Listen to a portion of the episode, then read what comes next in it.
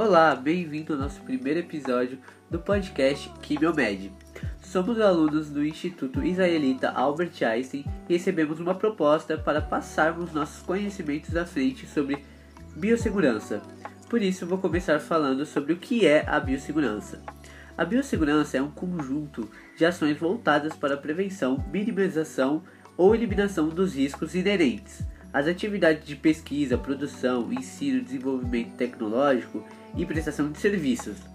Dentro da biossegurança também temos equipamentos de proteção, que são equipamentos de proteção individual e o coletivo, que são utilizados como medida de segurança para minimizar e eliminar a exposição de agentes infecciosos. Os tipos de equipamentos individuais são como o avental, jaleco, touca, luva e também a máscara. As luvas elas são utilizadas para proteção das mãos e dos pulsos dos profissionais durante a realização das suas atividades ou procedimentos, de forma para reduzir a sua exposição a agentes infectantes. O avental ou jaleco eles são usados para proporcionar uma proteção mais efetiva, não protegendo apenas as mãos, mas também o corpo e os membros contra patógenos, materiais biológicos e produtos químicos. Serão utilizados sempre que houver risco de contato com secreção ou excreção. Outro que também pode ser citado é a touca. A touca ela pode ser utilizada para prender os cabelos, principalmente ao longo de evitar acidentes, tipo de contaminação de microorganismos. Para preservar ambientes limpos e estéreos, também é utilizada a touca, para que não haja contaminação do ambiente, com couro cabeludo e com cabelo. O óculos ele já é usado para uma proteção do profissional, para que não haja exposição a respingo de sangue e secreções. O óculos ele também às vezes é usado para manipular reagentes químicos em qualquer estado, temos também os equipamentos de proteção respiratória, que é o EPR. É o equipamento de proteção individual que visa a proteção do trabalhador da saúde contra a inalação de agentes nocivos à saúde.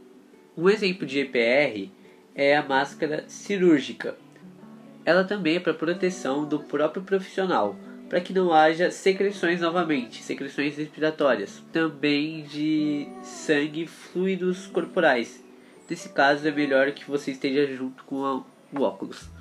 Agora eu vou falar um pouco sobre os equipamentos de proteção coletiva. Alguns exemplos de proteção coletiva são como a lavadora, a autoclave e a caixa de descarte.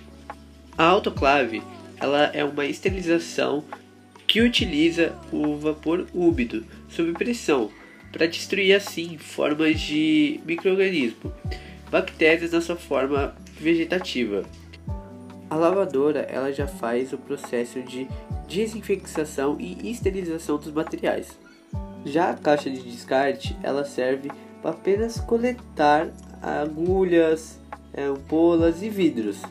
Ah, e temos também as cabines de segurança. Elas priorizam a proteção do produto a ser manipulado. Essas cabines elas criam um fluxo de ar o qual possui uma eficiência de filtração de 99,93%.